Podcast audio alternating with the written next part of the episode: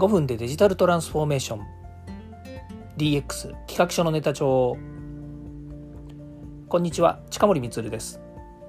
今日も DX してますか？今日土曜日なんですけれども関東はですね雨続きなんですね。もう昨日一昨日とですねずっと雨降っておりましてで結構な量降ってるわけですよね。で政府の方もですね政府の方というか、まあ、国の方でもですね、えー、線状降水帯ですかそれの予測をですね出すっていうのを今年からやってるわけなんですけれどもいいですよねこういうね、えー、データをですね集計してでリアルタイムにですね皆さんの方にご通知いただくようなですねこういうサービスっていうのは本当に社会のためになりますよね。まさにですね、こういうことがスーパーコンピューターとかですねいろんなデータの、蓄積によってなせること。こういったものは本当にですね何にもなかった時のこと。本当にどう予測していいのかわからない、自分たちの周りの被害が、どのくらいになるのかわからないとかですね。まあ被害とか災害とかですねこういったものはないに越したことはないんですけれどもやっぱりそれをですね回避するための予知的なですね、えー、ところそれから、えー、備えこういったものはすごく大切ですよね。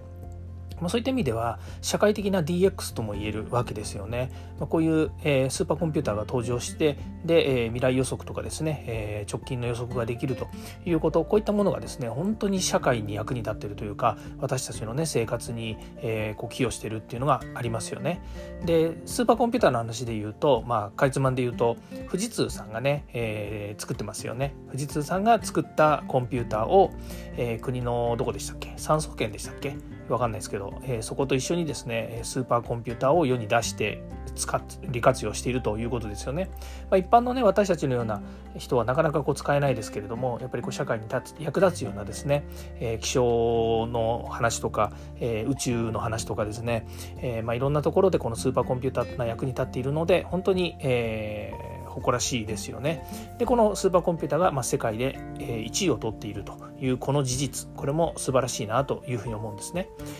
まあ、確かにそのジャパニーズナンバーワンって言われたね、えー、何十年前だか分かんないですけど失われた20年とかねもうすでに25年ぐらいになってるのかもしれないですけどって言われた時から比べれば確かにいろんな意味で社会は変化しているしもう大きく変わっているし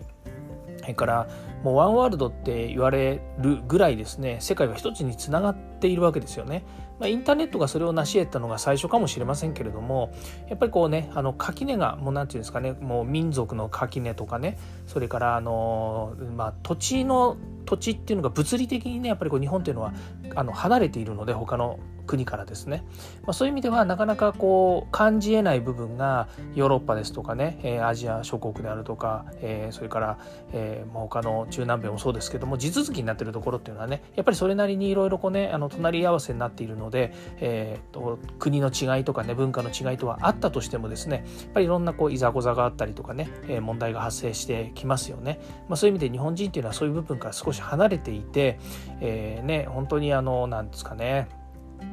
あの黄金の国っていうんですかね、えー、キラキラしててですね、うん、よくあのよく言われるようにですね。本当に何でしょうね。あの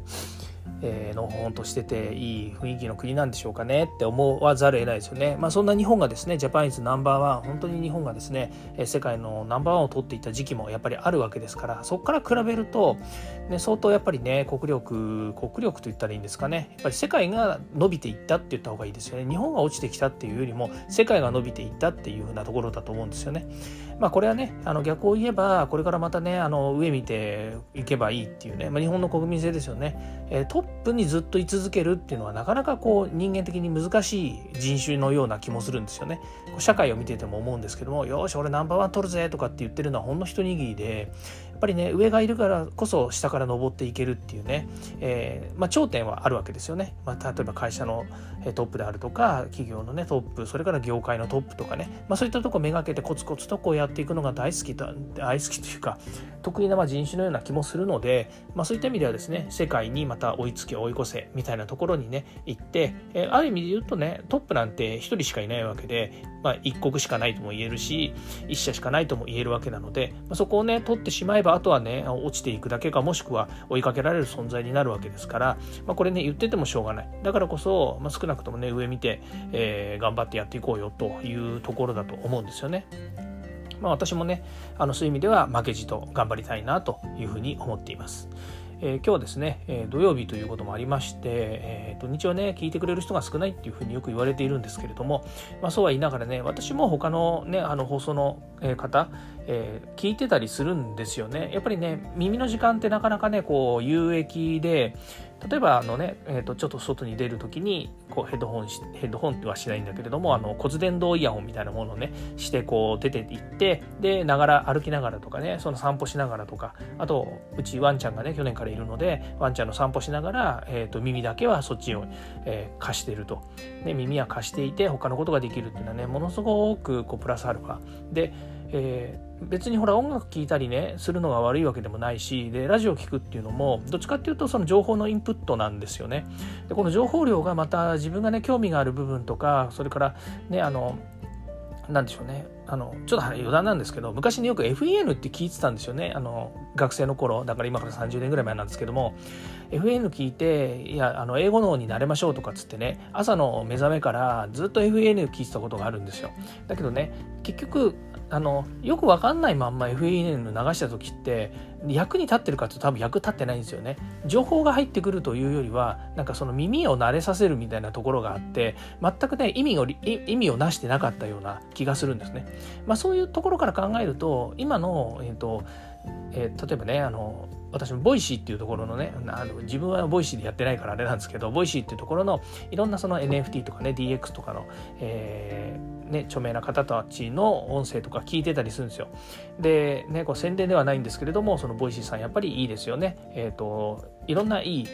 方々のねやっぱり最新のそれから有益な情報っていうのがやっぱり流れてくるのでそれはやっぱり耳貸して自分の中でインプットになるわけですよね。やっぱりインプットするってすごく良くて例えば、えーと、私ねあのセミナーとか講演会とかっていうのをやらせていただくんですけれどもやっぱりそういうとこでもね、えー、普段の気づきっていうものをやっぱり得ないとですねいつも同じ話ばっかりしてるってことになってしまいますので自分自身もやっぱりねマンネリ化してしまうっていうとこもありますしそれから、えー、聞いてる方もねあの古い話ばっかり聞いててもしょうがないだろうっていうのもあるわけですよね。それからもう一つが聞いてる人たちも自分たちの業界の話っていうのはある程度理解をしているので、えー、まあ、例えば私がデジタルだとかねあの DX だみたいな話をしたとしてもおおむね全般一般的にはもう大体流通してあの分かるような話があるわけですよね。だけどもその中の事例としてね、えー、最新の事例としてこういうのがありますよとか、まあ、昨今の事例で言えばね、えーとまあ、企業で言うとそのインボイス制度っていうのがあって、えーとまあ、これからねその税金をちゃんと払わなくちゃいけないよということで中小企業がみんなインボイス制度っていうのを登録して、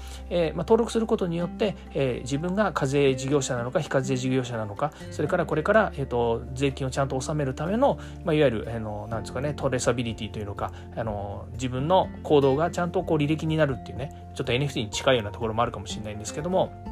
まあ、そういうね、インボイス制度っていうのが始まりますと。で、えー、どっちかというとやっぱり企業にとってみればねこのインボイス制度っていうのはあの利益になるというよりも自分たちの、えーと、自分たちがしっかり企業人として活動してるんだよっていうところの範囲になるので当然企業の経営者っていうのは知らなければいけないことだしそれから企業またあの私はね中小企業の小企業の方だから社長自らがねやっぱりやってることではあるけれどもこれがあの例えば、えー、自分たちの従業員50人から100人ぐらいになってくるともう社長は手を出さないと思うんですよね。そうなるとじゃあそこにいる従業員の人たち経理の人たちとか総務の人たちっていうのが、まあ、そのインボイス制度のことについてしっかりと学ばなければいけないってなった時に社長は「ああ知りませんでした」って、ね、あのそのタイミングになってから「あ何それ知らなかった」って言ってもねいやそんなあの会社の会計とかね総務のこととかねあの大事なことはね従業員に任せてますってなかなか言えないっていうのもあるので例えばそのインボイス制度っていうのがありますよ。でこういうふうにやっぱりやりましょうねとかそれから、えーね、こうさっき言ったように NFT とはちょっと違うんだけれども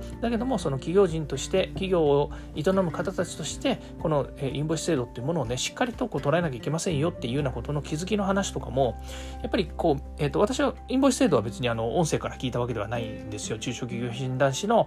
コンサルの先生からやっぱりインプットされて今話をねかいつまんでしてはいますけれどもやっぱりねそういう情報をどこから得るのかからその得た情報をどういうふうにまたあのリドレースしていくのかっていうこと皆さんにお伝えしていくのかかっていうことについてはとてもやっぱり気を使うし大切なことだなとも思っています。まあ、そういった意味でですねあの私の周りに私の周りというかねそういう、情報を得るということにおいては、えー、これはね、まあ、四六時中というかねいつもこう得られるような状態いつでもアンテナを立てているとか感度を高くしているとかね、まあ、そういったこともねあの大変必要なのかなというふうに思います。やっぱりね自分の興味のあることっていうのはすごくこうインプットされやすいですよね。特に NFT とかブロックチェーンとかね、まあ、技術の話というよりもそれの利活用とかね新しいこう世の中の動きっていうのをあの仕入れると。専門的なこととかねそれから奥深い話っていうのはじっくりとやっぱり考えなきゃいけない部分があったりとかまあ考えても仕方ないやと思うようなね技術の深い話なんていうのはもう自分が考えててもしょうがないのでもうこれはエンジニアに任せましょうって話になってくるんですけれどもやっぱりそれを活用してねどういうふうに社会にいいね、えー、サービスやそれから貢献ができるのかってことをやっぱり自分自身が考えようと思った時にはあの多方面でねいろんなこうやっぱり、えーと、知見を有してた方がいいのかなというふうにも思うわけですよね。まあ、そんなのがですねこう、まあ、本当こうなんかこう3連休ですよね。土日月とこれ3連休で、まあ、その3連休の中でねそう3連休って言いながらねやっぱり仕事しちゃうんですよね。今もねこうコンピューターの前に座っているんですけどやっぱコンピューターの前に座るとねあの勝手にこうねあのブラウザーがねたくさんのタブを並べていてねその1つか2つくらいにはね必ずやっぱりあの会社のメールのタブが開いてるわけですよね。そこ見ちゃうとねあ新しいメール来てるなとかねあこのメールの処理まだ終わってないなとかね見ちゃうんですよね。ねカチカチカチってね。タイピングしちゃうんですよね。自動的に返してくれるといいんですけどね。なんと思いながら、えー、まあ、えー、3連休とはいえどもですねなかなかね外に出れずに、えー、おります。えー、コロナもですね、本当にまたなんか知んないですけど、急激に拡大してきてね、でしかもね、えー、政府はコロナ対策をしませんと、まあ、コロナ対策しないというよりも、今回のコロナに関して言うと、自助努力に任せますっていうのはね、まあ、そんな言いっぷりだったような感じですよね。かと言いつつ、やっぱり東京だけでも今1万9000人昨日いて、で今日はもう多分2万人超えるんじゃないんですかね、多分発表してないですけどね、まだこれからなので。だけども、やっぱりそういうふうになるとね、えーね、当然家族の健康の心配にもなってきますしそれから、えー、これからのね仕事のね関係もあるとやっぱり外でのね、えーと、仕事の仕方とかね、えー、そういったことにも気を使ってくることになりますし今までね、えーと、多少ねこうコロナが引いてきたのでよしじゃあ外で活用しようねって言ったいろんなイベントとかねそういったものもなんかね危うくなってきたりとかいろいろあるわけじゃないですか自助努力って言ってもね結局はあのやるやらないみたいな判断を迫られる部分もあるわけで、まあ、そういったところをね含めて大変な時期だなというふうに思っています。ますますね、これから暑くなってきて、えー、コロナに限らずね、健康を害するようなね、えー、そういったタイミングになってきますけれども、皆さんもぜひですね、えー、お体には十分ね、えー、留意していただいて、えー、健康にお過ごしいただければというふうに思います。えー、これを聞いていただいているね、皆さんは当然、えですけれども、やっぱりね、健康でいていただきたいというふうに思いますし、それから、えそのご家族さんもですね、え健康で当然いてほしいなと思います。社会全体がね、やっぱり健康でいられること、え何か大きなトラブルや問題や、それからね、降りかかる災難っていうのはね、なくて嬉しいわけで、あるとね、やっぱし嫌なわけでね、まあそういう意味では、本当に、あの、え何もない、え平穏な社会があることっていうのはやっぱり皆さんの望みだというふうに思っています。まあ、そうならないこともねたくさんあるのは分かっていますしそんなあの、ね、あのお花畑みたいなことを言うつもりも全然ないんですけれどもただ、えー、本当健康だけはね気をつけていただいて健康さえ健康さえあればっていう健康だけじゃないですけど健康がねやっぱり第一に考えていただいてと思います。私も今日午前中ね病院行ってね、えー、先生からねまた次回の予約をっていうふうに言われてお薬ももらってきたりっていうのもありまして健康が悪いわけじゃなくてもやっぱり加齢ねあの年取ってくるとやっぱりねいろんなものがねこう悪くなってきますよね。まあ目も悪くなるっていうのもあるんですけど、えー、健康もねあのいろいろ害するものも出てくるということもあるんですけどやっぱりそこはそれでね先生の専門家のね意見をしっかり聞きながら自分自身身がね健康に気を使っていくっていうことは当然大切だと思いますし、まあ、そのことによってね周りの影響っていうのもあるわけなので、えしっかりとね自己管理自己責任していきたいなというふうに思います長くなりましたが今日はこれで終わりたいと思います今日も聞いていただきましてありがとうございましたまた明日も日曜日なのであの個人的なこととかね、そういったものをお話ししたいなというふうに思いますので、えー、ぜひ明日もよろしくお願いいたします。ということで、えー、今日はこれで終わりです。近森光でした。ではまた。